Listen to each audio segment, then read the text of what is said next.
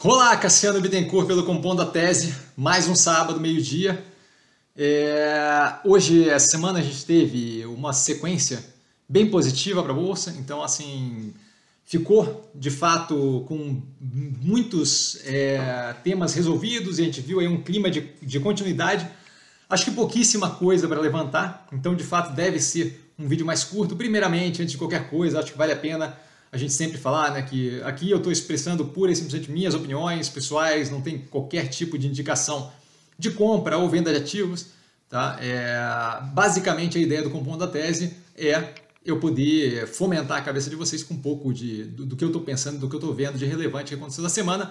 E eu vejo muito claramente que grande parte das coisas que aconteceram na semana foi mais uma questão de continuidade da, da, das teses de investimento, é um, uma, uma, um reflexo mais positivo em cima do mercado financeiro do que tem acontecido no mundo.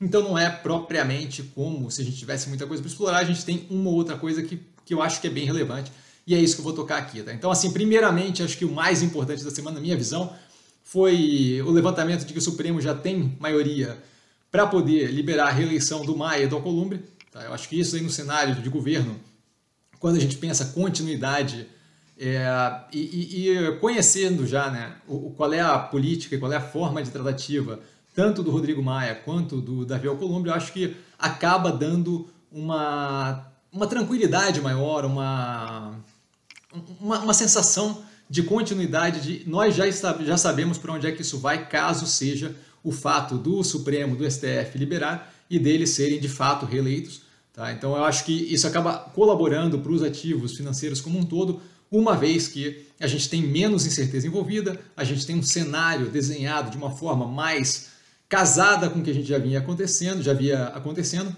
Tá? É, mais do que isso, Rodrigo Maia tem demonstrado bastante interesse nas reformas, em manter ali, pelo menos é, verbalmente e publicamente, em manter é, a, a questão fiscal controlada.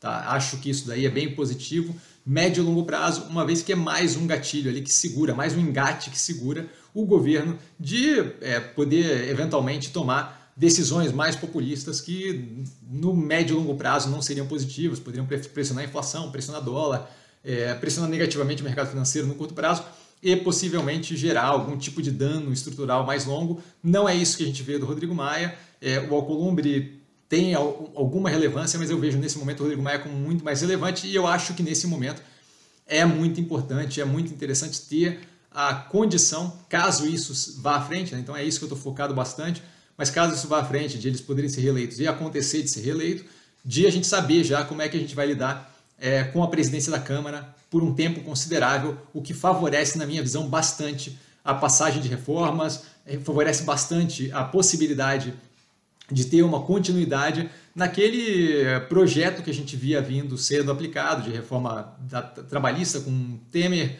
é, previdenciária agora com o executivo atual, Bolsonaro, e justamente mantendo nessa direção, podendo acelerar inclusive reforma administrativa, tributária e de uma forma mais estruturada. Então é, esse, é o, esse eu acho que é o grande ponto da semana que eu vejo como muito relevante.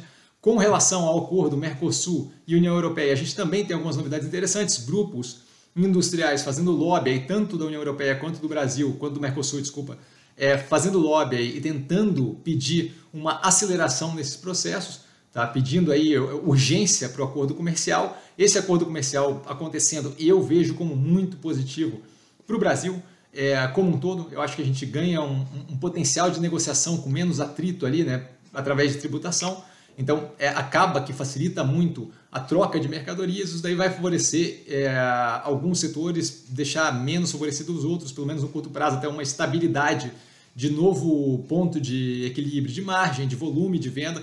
É, e aí, para citar aí como exemplo, a gente vê claramente ali as empresas de autopeça, se a gente tiver um arrefecimento no preço do dólar, elas com a competição de autopeça entrando aqui no Brasil vão ter um ponto de equilíbrio ali em outro patamar, e isso daí com certeza é algo que deve se observar, mas para vários setores eu acho que é bem positivo e para o país como um todo a abertura comercial acaba sendo algo bem interessante, especialmente se for feito de uma forma estruturada e levando em consideração ali a inter-relação entre setores, entre é, o meio de produção brasileiro, o meio de produção europeu.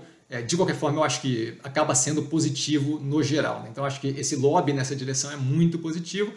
No que tange commodity proteína animal, dois pontos que eu acho bem importantes a gente citar. Um deles, a gente já via que a, que a PSA, que é a peste suína africana, ainda não está propriamente controlada, a gente tem visto aí, eventualmente focos surgindo. A OIA é, controlando o, a evolução dessa doença em vários lugares do mundo, é, em alguns lugares da Europa. É, de qualquer forma, a gente vê isso acabando afetando, a, a continuidade disso afetando preço de proteína animal, mais do que isso, uma, uma redução na oferta no mundo.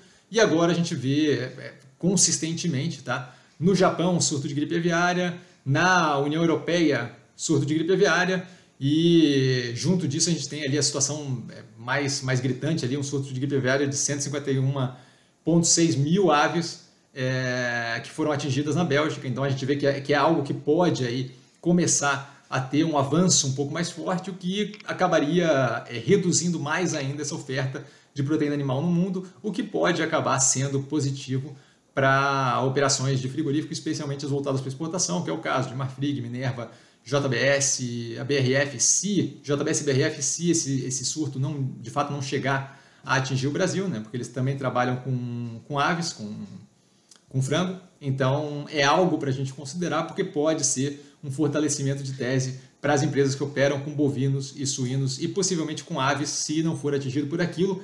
É, várias notícias aí embaixo com relação a isso, tá? justamente para a gente manter é, essa questão no foco. E como último ponto, tá? que eu acho que é bem interessante, eu tenho comentado bastante, eventualmente eu falo, com relação a frigoríficos, é, a questão da Marfrig ter grande parte da produção, se não me engano, 77% do EBITDA dela vem da National Beef nos Estados Unidos, e a gente viu recentemente um estudo nos Estados Unidos apontando que frigoríficos aceleram a transmissão de Covid-19. Então, novamente, não acho que é algo apocalíptico, não acho que é algo pontualmente muito agressivo ou muito assustador, mas acho que é algo que a gente tem que levar em consideração, uma vez que, no caso da Marfrig, eles têm operação em grande porte lá na, nos Estados Unidos, e com isso, se você vê com a entrada do Biden é, um, um, uma atitude um pouco mais, como é que eu vou chamar, é, buscando a segurança e a redução na transmissão do Covid, esse tipo de operação, especialmente com esse estudo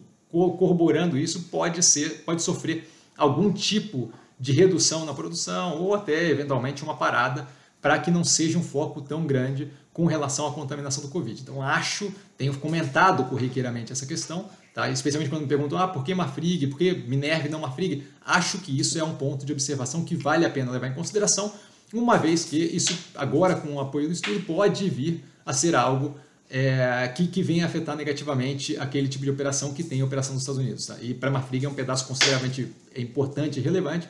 Então, esse é o tipo de coisa que a gente não pode simplesmente tirar de lado e deixar de, de levar em consideração, é, simplesmente ignorando isso. Tá? Então, assim, basicamente é isso. É, eu sei que foi um, um, vídeo mais curto hoje, mas de fato não sou de encher linguiça, gosto de falar do que tem para falar e não vejo por que a gente ficar aqui. É, rondando coisas que talvez não tenham tanta relevância e que a gente já, ou que a gente já tenha tocado antes. Mais do que isso, é positivo a gente ter uma semana ou outra mais tranquila assim, uma vez que refletiu claramente na bolsa é, com uma continuidade positiva, se não me engano a gente fechou 11, hoje em 111 mil pontos, então assim, claramente respondendo positivamente, voltando a uma normalidade ali o mercado financeiro, o que é super positivo para os portfólios que a gente tem em geral, tá? Muito obrigado a todo mundo, é, por hoje fico por aqui. Vale lembrar que quem aprende a pensar bolsa opera com mero detalhe. E até os próximos vídeos, segunda-feira, live no canal, tá? Às 8 horas da noite. Grande abraço, tchau, tchau.